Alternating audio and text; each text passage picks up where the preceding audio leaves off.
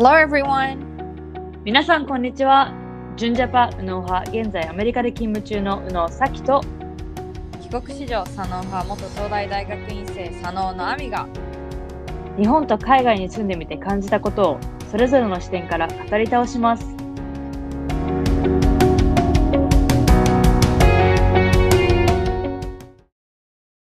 皆さんこんにちは。えー本日は久々のサステナブルシリーズをやりたいと思います。結構サステナブルっていうキーワードを Spotify とかでかけて私たちのポッドキャストにたどり着いてくれてる方も結構いるので今ではねトレンドとなっているサステナビリティですが私たち今までシリーズ化で、えーサステナビリティと食で例えばキッチン周りでできることだったりゼロウェイスゼロウェイストベジブロスとかビーズワックスについてお話をしたりファッションのエピソードではサステナブルな繊維を使ったファッションや古着などを話したりまた私がサブスクをしていたヌーリーというまアメリカに住んでる人はわかるかと思うんですけれどもアーバンアウトフィッターズとかアンソロポロジーがあるこのね、ま毎月6着までレンタルできるサブスクをしていたりもしました。で、一番最初に話した内容だと、環境問題といって、あのまあ、SDG について話したり、まあ、私の会社で行っているオフィスとしての取り組みなどをシェアしたりしました。で、まあ、4つ目のシリーズとなる本日のエピソードは Zero Waste Swap ということで消耗品について話したいと思います。まあ、ゼロウェイストって最近聞く内容だと思うんですが、アミさんもよく聞きますか？この話は。話というか、ゼロウェイスト。そうね、あの、なんか日本のメディアとかではあんまり聞かないけど、やっぱり、あの、なんかアメリカのニュースとかでうんはすごく聞くし、それこそインスタとかでも、あの、このサステイナビリティ系の発信をしているアカウントとかで、ゼロウェイストっていうのはよく見るようになりました。そうだよね。そう、私もやっぱ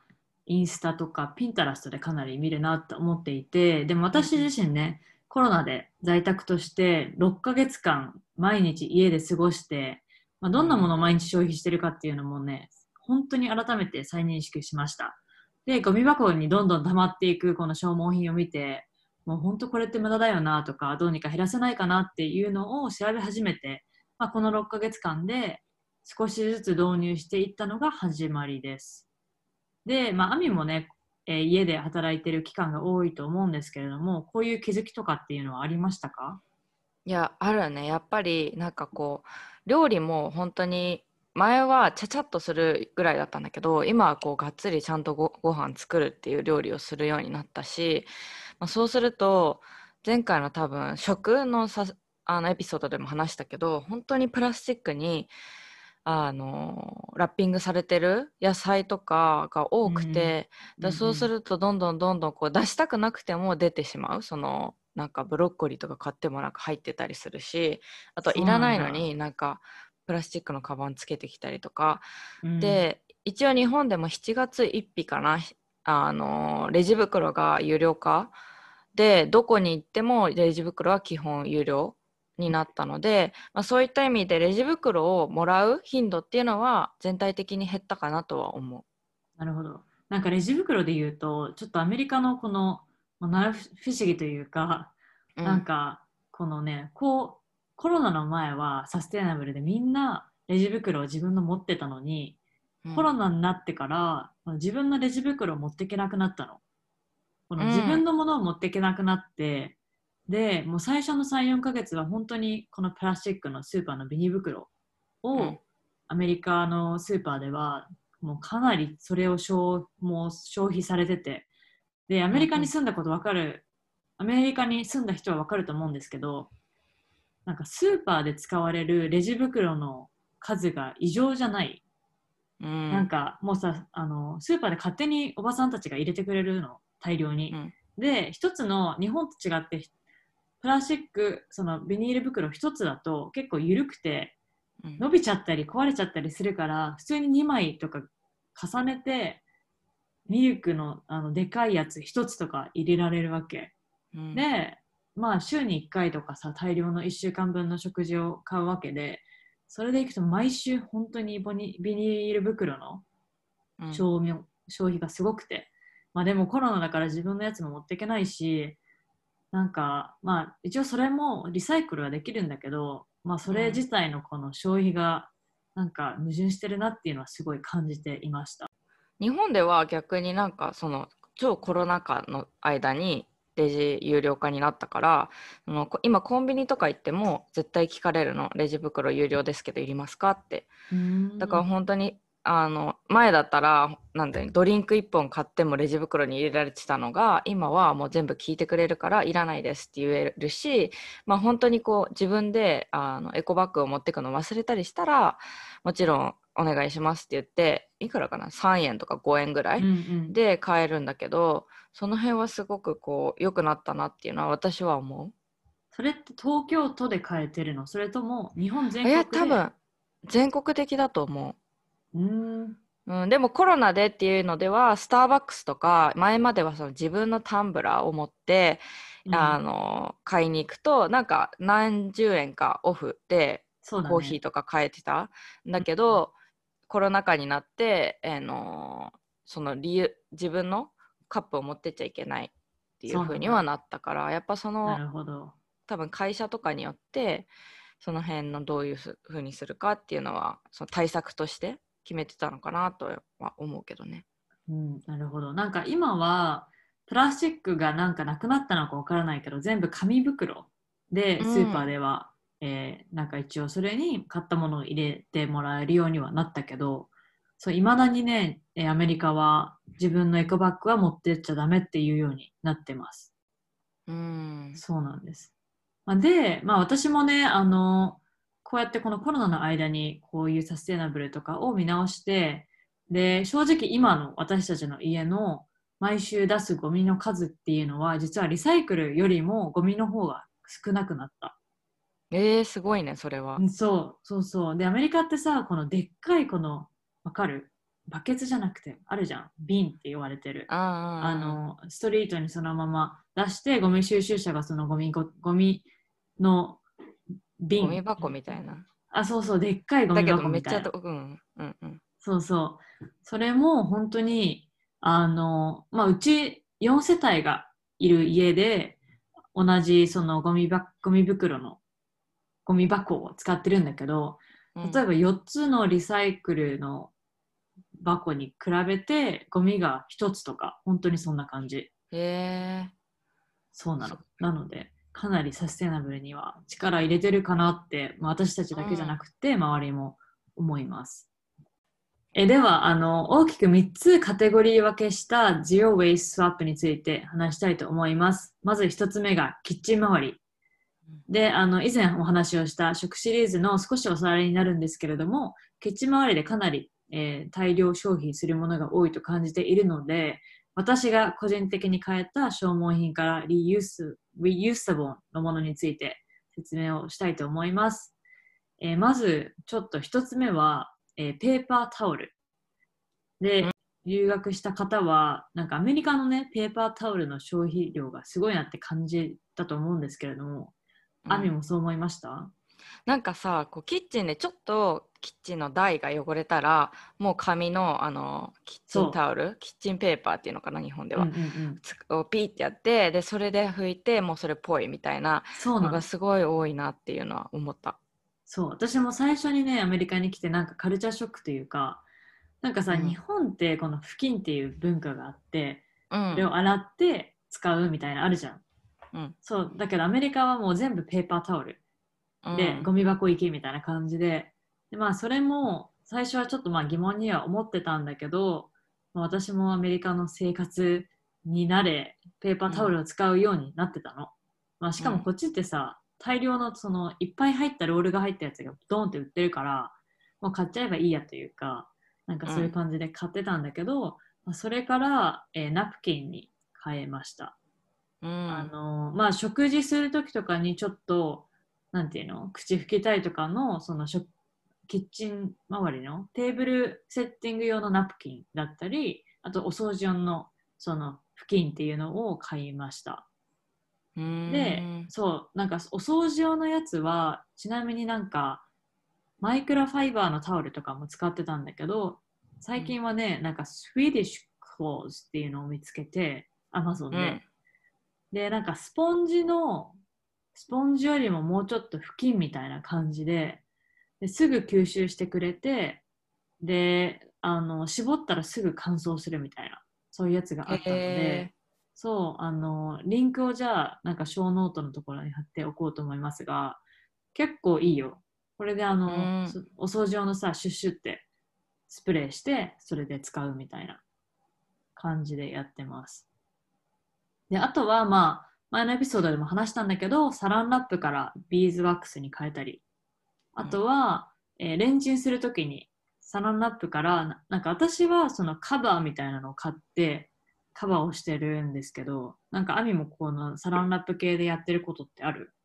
そうねやっぱサランラップってものすごい消費するなって思ってそれこそなんか日本ってそのもったいないってあるじゃん。だからまあそれはすごくいいことだと思うんだけどご飯でちょっと作りすぎたりとか、まあ、カレー1人なのになんかこう1パック作ったらまあ45人分とかになるから、それをこう保存する時って基本的にこうお皿に入れてサランラップっていうのがまあ普通だったと思うんだけどなんか私もなんだっけなシリコンの素材でできてるカバーみたいなのを買って、普通のお皿とか、まあ、器にいろんなサイズがあって多分1個買ったら6種類 6, 6サイズぐらい来るのね。でコップとかにもこの、まあ、子供がいる家庭とかこう倒しちゃってなんかこう液体が漏れちゃったりすると思うんだけどそのコップ用にこう密封できるシリコンだからすごい伸びるからあのなんか密封できる蓋みたいなのを買って、で大きなお皿用のサイズもあるからそういうのであの、えっとお皿をこうカバーする時のサランラップっていうのはもうほぼ一切使わない今。うんうん、なるほど。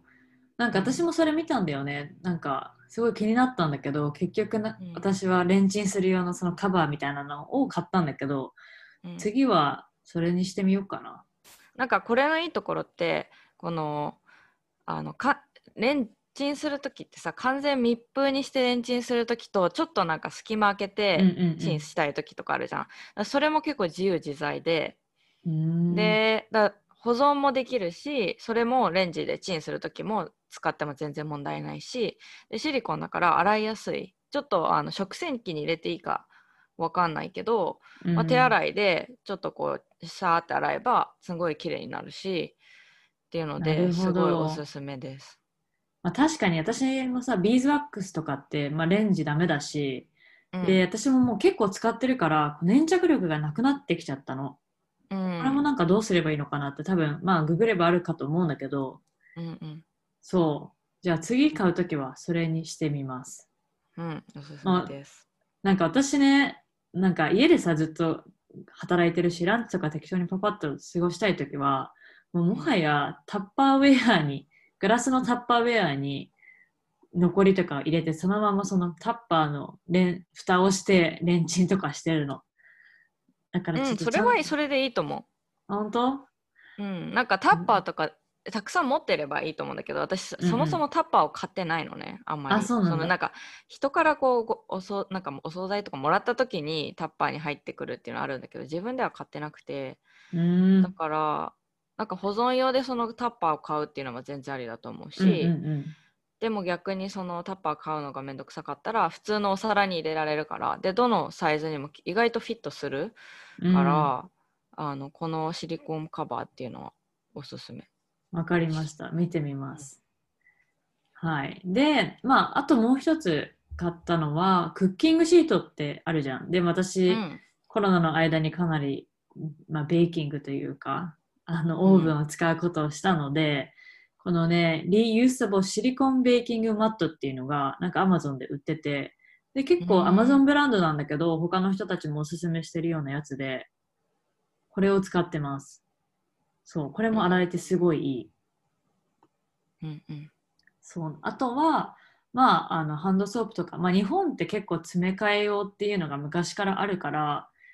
なんていうのそんなに新しいことじゃないと思うんだけどもうアメリカってそういう考えがあんまりなくってそうだよね。最近、そう最近やった詰め替え用のがなんかこのでっかいハンドソープとかが出てきて、それを入れるようにはなったけどまあ、だけど、まあ私たちもこうやって詰め替え用のものは買うようにしてたりします。うんうん、あとは、まあ、ストローを、なんていうの、そんなさ、家でストローって使うときないと思うんだけど、夏の間、アイスコーヒーをアイスラテにして飲むときとかに使うために、ストローを、その、グラス、なんグラスじゃない、なんだっけ、金属の、メタルのステンストロー。そうそうあ私もそれは使っててなんか、あんまり考えないで買ったの。あのそのえっとプラスチックのストローがあんまりこう良くないっていうのは知ってたから、うん。まあ、とりあえずじゃあ買ってみようって思って買ったんだだけど実際家でほぼほぼ私ストローを使って飲み物を飲むってことがないって気づいたの。買った後に。だからなんか使う時はスタバとかにこう外に行ってなんかオーダーしてで今スタバのストローが紙になってるのね日本も。はいはいはい。でやっぱ紙ってふやけるしうん。でまあなんか私先っちょ噛んじゃう癖があるからやっぱそういう時にステンレス自分で持ってってでなんかあの持ってくケースみたいなのもついてたから、えーそういうのに入れすてあの持ってってもうストローいらないですって言って自分のストローを使うようにしたりはする。もうなんかさ日本って本当にさこうもう外に持ち運ぶ用のケースがついてたりするのいいよね。うん、だだからさその意外と日本で普通になったあのおはお箸？マイ箸とかもさ、うん、意外とこう自分で持ってくから清潔だしあのこうなんか折りたためたりするじゃん。でめっちゃちっちゃくなって、ま手手のひらサイズになったりするし。そういうのを考えると意外と昔からこの細かいところではものすごいこうサステイナブルとかリユーザブルを使ってたんだなっていうのをなんか改めて思いました。いや本当にそう思う。日本はねやっぱもったいない精神がかなり、それ自体がサステナブルだなっていうのは思います。うんうんうんうん、であの、まあ、最後の2つキッチン系で言うと前もちょっとお話をしたコンポーサボールのなんて私たちはアースマシーンって呼んでるんだけど、この さ野菜とか切ったくずとかをそこに入れてで肥料になるようにしてます。うんでなんか昔はその本当に全部入れてたんだけど最近はそのベジスクラップフードスクラップをこの、まあ、くず、えー野菜のくずとかを集めといてでそれが溜まったらベジブロスにして、えーベジブロスを作ってそのそれで使い終わった野菜のくずをアースマシーンに入れるようにしてるっていうこの流れがちょっと私たち的にもなんていうのやってて気持ちがいいしうん結構ベジブロスってやっぱ美味しい。うーんそうそう、なんかね、買ってきたさ、そのハーブ系のやつとか、うちでハーブとかも、ハーブっていうかそのバジル、ミントとかそういうのも育ててて、で使わなかったこの茎の部分とかも一緒にベジスクラップとしておい保存しておくの。だから、うんそのベジブロス作る時にも、こうそそのハーブ系の香りとかも出たりして、すごい美味しい。すごいねそれ なんかまあ料理の種類とかでさ日本ってそんなに多分ブロス系のを使うものがあんまりないと思うんだよね。まあカレーとかにも使えるのかな？もしかしたらそういうの作うんうんって、使えると思う水入れる代わりにそれを使うとかありだねちょっと私もこの前なんか先が教えてくれたやつちょっとやってみようかうな。ん。え、もう冷凍しとくやつそうそうそう、冷凍しとくの。あのね、スープ全般には本当にすごいいいから、ちょっとまたレシピをじゃあシェアでしますわ、インスタで。お願いします。はい。えーでは、えーこの Zero Waste Swap で変えたもの No.2 がお掃除系です。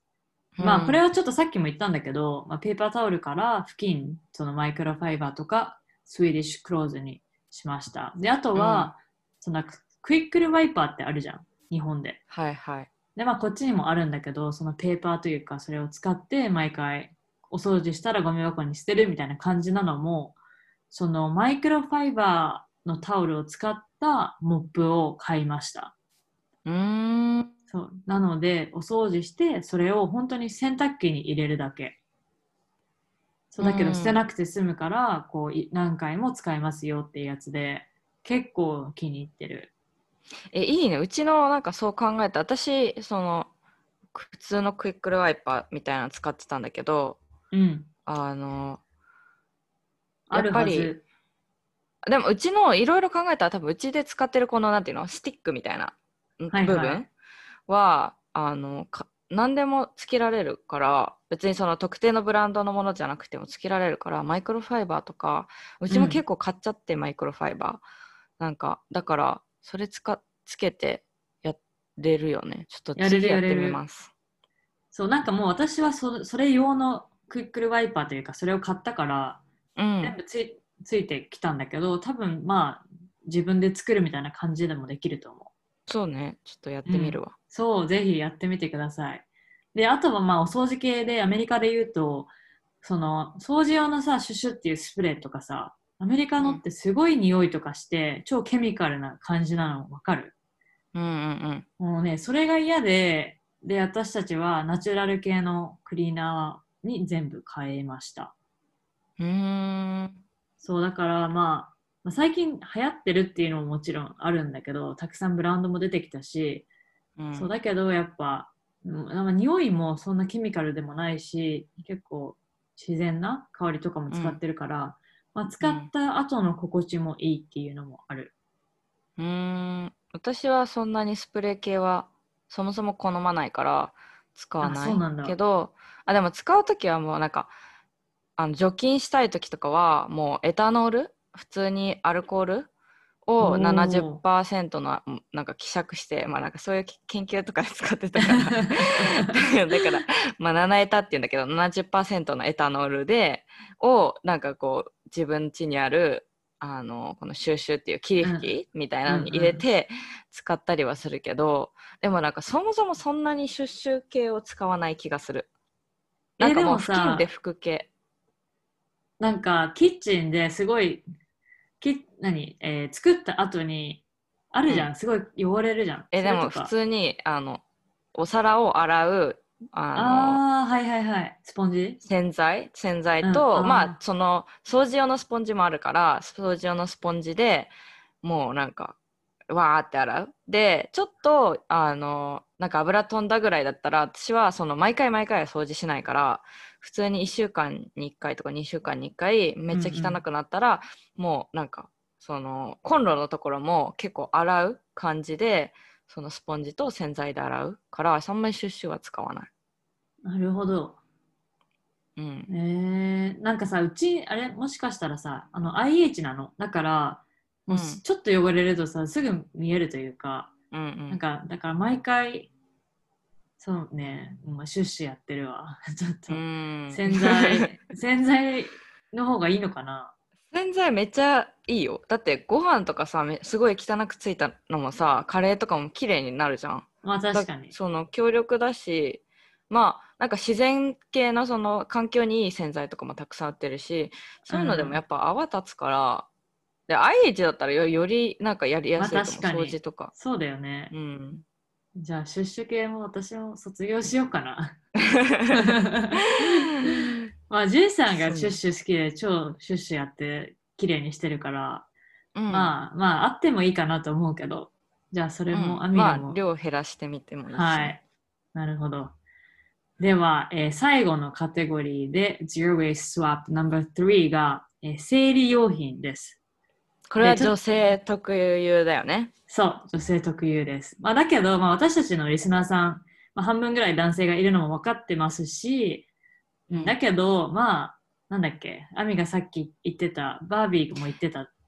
そうなんか知っておくのはすごい重要だと思ってもちろん使わないだろうしその実際にまあ彼女なり、えー、と奥さんなりが使ってるシーンを見るっていうのもほぼほぼないと思うんだけどでもやっぱりこういうあの苦労があるんだよっていうのも知っておくべきだし、うんうん実際になんかこう新しい商品というか、まあ、新しいその生理との向き合い方みたいなのも増え出てきてるからなんかまあそういう現状を知っておくのはものすごい重要だなと思うのでまあちょっと本当に無理な人はスキップしてもらっていいんだけど、まあ、ぜひぜひ皆さん男性陣の皆さんにもこれは聞いておいてもらいたいなと思います。はい、その通りです。でね、私ちょっとこれが、これが一番私の中でうんこの改革的なスワップだったの。っていうのも、はい、あの、まあ、もともとどうやって生理を過ごしてたかっていうと、私は、うんまあ、タンポンを使って、えー生理用ナプキンを使ってました。で、かなり量も多いし、やっぱ運動もするから、両方使わないと、なんかうんちょっと不安だったの。だから必ず両、もうなんか、なんかそのさ、生理の月の間のさ、み4日間、5日間とか、すごいこの大量の袋を持ち歩かなきゃいけないわけ。うんその会社とか。うんで、まあ、それも、まあ、そうやってずっと過ごしてたから、別にそれが不思議とも思わなかったんだけど、まあ、数年前に私のダンスの友達で、まあ、彼女はビーガンだから、まあ、もともとそういうサステナビリティ系の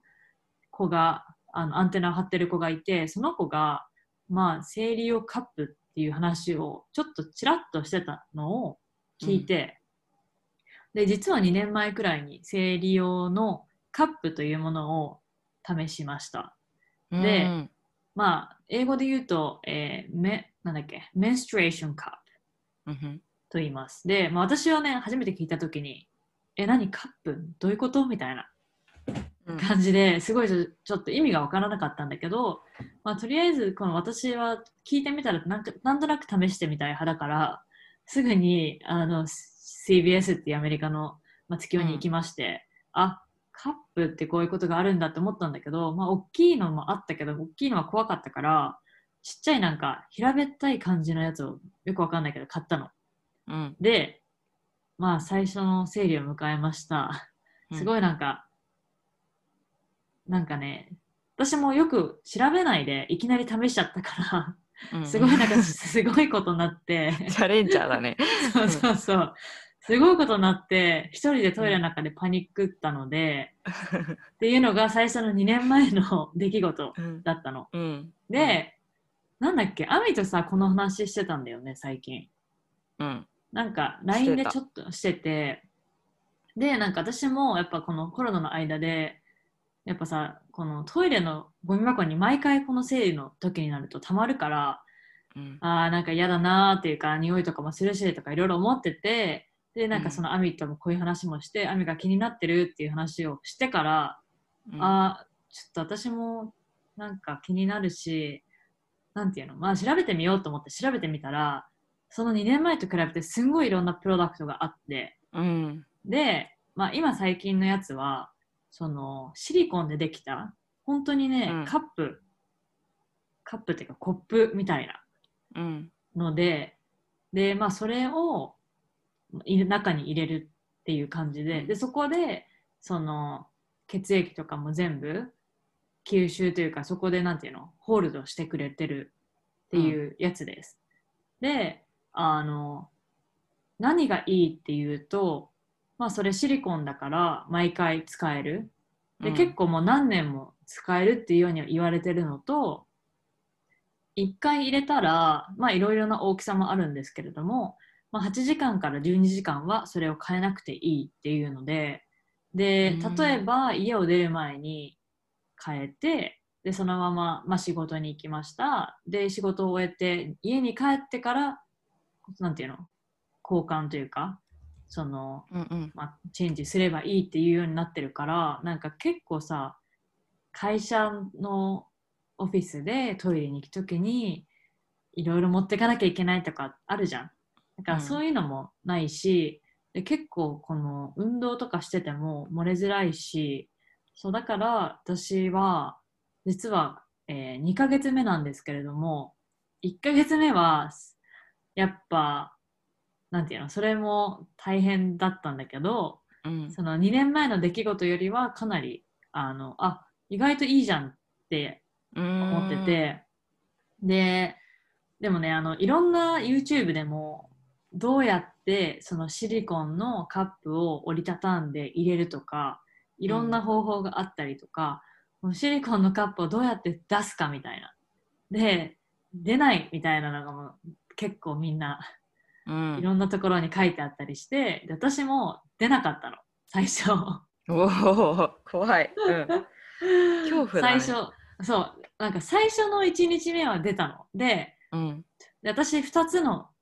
サイズを買ってちっちゃめと大きめの。うん。で大きめのやつを買ったらなんか出なくて。本当にトイレでパニックって。うん。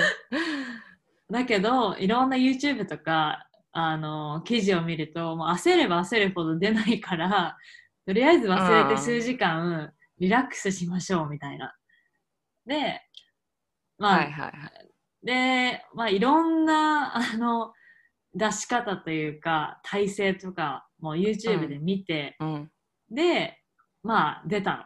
でふうみたいなもう冷や汗がととりあえずよかった。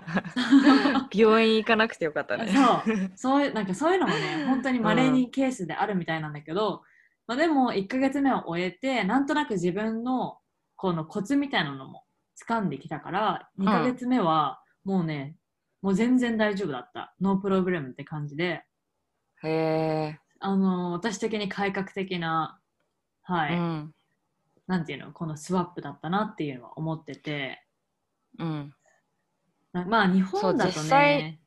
うん、実際さそのタンポンっていうのまあまあ昔からあるけどあれってさその中に入れてなんかこう吸う血を吸うんだよね、でだからその血なんていうの血がついたものがずっと中に入ってる状態なの、うんうん。でそうするとなんか菌の繁殖とかもするし、まあ、だから一応8時間マックス8時間までであの取り替えましょうっていうルールがある。でやっぱかなんかこうその菌の繁殖によりなんかショックを起こしちゃったりするっていうのもあるから、8時間っていうのがあの一応こうマックスリミットなんだけどあのこのカップの場合はさ実際外に出てくるじゃん。でなんか、うんうん。まあ、外に出てくるというかなんていうの？ずっとこう中になんていうの？やっぱ出てくるからその溜まるから別にその菌の繁殖とかもそんなに懸念されないし、うん清潔っていうのはすごい効いててで日本でもいろんなあの私もインスタとかでこう広告とかも出てくるしあその多分アメリカのものとかも日本に進出してきてるのかなっていうのは思う。ででもどうなんだろうなんか日本もやっぱりあんまりタンポンつを使っタンポンを使ってる人口がそんなに多くないのかなっていうのは感じていて、まあ、だからちょっとこうやっぱ中に物を入れるとかってちょっと抵抗があるのかなっていうのは実際こう、まあ、同年代の人と話してたりして思うところはある。うんうん。確かに。日本だと私も使いタンポン使い始めたのは多分アメリカに来てからだった気がする。うん。うん。でもやっぱりそうだね。でまあ今はそのカップに変えていや本当におすすめでなんかあのいろんなレレビューとか見てたらなんか生理が来るのがそんな苦痛じゃなくなんか楽しみになりましたみたいな感じで。そんなに？それはすごいね。楽しみになる。でアメリカ人の人たちは言っていました。すごいね。ちょっと私もトライしてみようかな。うん、日本で売ってるのかちょっとわかんないけど、あ売ってるまあ売ってる。あ知り合いもなんか買ってた。まあその日本のお店で売ってるのかは知らないけど、まあ、ネットで多分注文して、うんうん。デリバーあのちゃんと日本にも配送してくれるのはあるのは知ってるので、まあ、ちょっとそのなんか取れないとか聞いたらさ なんか恐怖じゃん。だからなんかね。トライするの怖いけど。でもまあまあ大丈夫だということを信じて大丈夫大丈夫私もトライしてみようと思いますはい、本当に慣れだからうんそうだねトライしないとやっぱり慣れないので皆さん、とりあえずトライしてみましょう。うんはい。えっとね、ではあのこのこれだけじゃなくってもう一つ変えたものもあります。うんうんで、えーあのナプキンから生理用のショーツに変えました。それはそのなんか日本でも生理用のショーツって言ってそのちょっと大きめのあのなんていうのあんまりこうかデザインは可愛くないけどちゃんとしっかりホールドしてくれるようなパンツっていうのは売ってるけどそう。それもでもナプキンをこうつけるところがあってでもしなんかちょっと漏れちゃったりしたらその洗いやすいっていうなんか素材でできてるのね。そういうのじゃないってこと？そのナプキンを一切つけないそう。ちなみにその生理用ショーツも持ってた。その日本の、なうん。なんていうの？そうだけどそれじゃなくって、あの、本当にピリ、なんていうの？まあ、こっちだとピリオドパンツって言うんだけど、うん。ナプキンがいらないの。もうそのね、その下着のパンツの下がちょっと、まあ、厚みで、そうやってホールドされるようになってて、っていうのがありまして、うんなんかね、私でもその散財っていうのは、実は日本のそのブランドがローンチしてから生理用ショーツっていうのを存在を知ったの。っていうのうも、ん。なんか昔メディア膨大としてあったブラストっていう人たちうん。が最近ナギっていう生理用ショーツブランドを始めてでうん。私はね逆になんか逆輸入みたいな感じで日本でその人たちがローンチしてからえ何この生理用ショーツっていうのがあるんだっていうのを知ったのへえそう。でもに、まあ、アメリカですごい流行ってたっていうのはそれの後から知りました。そう私逆で、まあ、アメリカから、まあ、アメリカにいる時もそうだしそのそういうのがあるっていうのを知ってうん。うんなんかだから結構前から知ってたんだけど実際トライすなんかやっぱり絶対漏れるじゃんとか思ってて。そうだね。うん、だからトライしてはいなかったけど、うん、なんかね、あの、私もこれ一つだけだったらちょっとやっぱ心配なんだけど、さっき言ったカップと、このピリオドパンツを、うん。のコンビネーションで、なんかまあタンポンとナプキンみたいな感じで使ってます。はいはい。おー。そう、さっきさ、その、あんま可愛くないっていう話をしてたんだけど、私が買ってるブランドが She Thinks って言って、うん。あ後でショーノートとか、えーインスタにもシェアしたいと思いますが、結構可愛い。あのね、ちょっとレースというか、なんていうの？レースみたいになってるところとかもあったり、で、いろんなこのタイプがあって、ヘビー用とか普通用とかライト用とかもあるし、そのハイウエストショーツとか、そのボクサー系とか、本当にいろんなパンツの種類もあって、うん。あのね、本当思ったよりもちゃんとホールドしてくれるし、てか全然ホールドしてくれるし、寝てる時とかも怖くないし、うん。で、まあそれをとりあえず3つ買って、で、1つの生理サイクルで使いました。で、それがすいごい良かったから、その同じ She Thinks っていうブランドから出てる、あのね、織物シート用の、えーそういう生理用ショーツというか、ピリオドパンツも追加で買って、そう、あの、普段使ってる織物シートももうやめて、この下着に変えようかなって今、改革が起こってます。いやこれすごいねなんか実際男性陣って分かんないかもしれないけどやっぱりこの生理期間まあ人によって違うけどそれこそさっき言ってた4日とかまあうん7日、8, 8日ぐらいこうずっと生理の人もいるしでまあなんかその後とかもねやっぱりちょっとこう織物が多くなったりとかでなんだかんだこのなんていうの女性のこう生理周りとかで使うものってものすごい量になる。うんはい。し、多分どっかいつもそのトイレとかにあのーこうゴミ箱とか置いてあると思うんだけど、それも絶対1回でパンパンになるしやっぱな夜とかのね、なんかこう余計に大きいあのナプキン使ったりとか漏れとかねやっぱ寝っ転がるとこう漏れちゃったりするから大きいの使ったりとかしてものすごい量になるよね。そう、そうなの。だから、それが本当なくなったのは、なんか気持ちもいいし、うん、まあもちろんね、自分で洗わなきゃいけないとかあるんだけど、まあでもそれは全然、なんていうの？このサステナブルなうん、取り組みならいいなと思って、そうそうう、ん、うん。もう最近は、そうだね、今月からかなり変わりました。へえ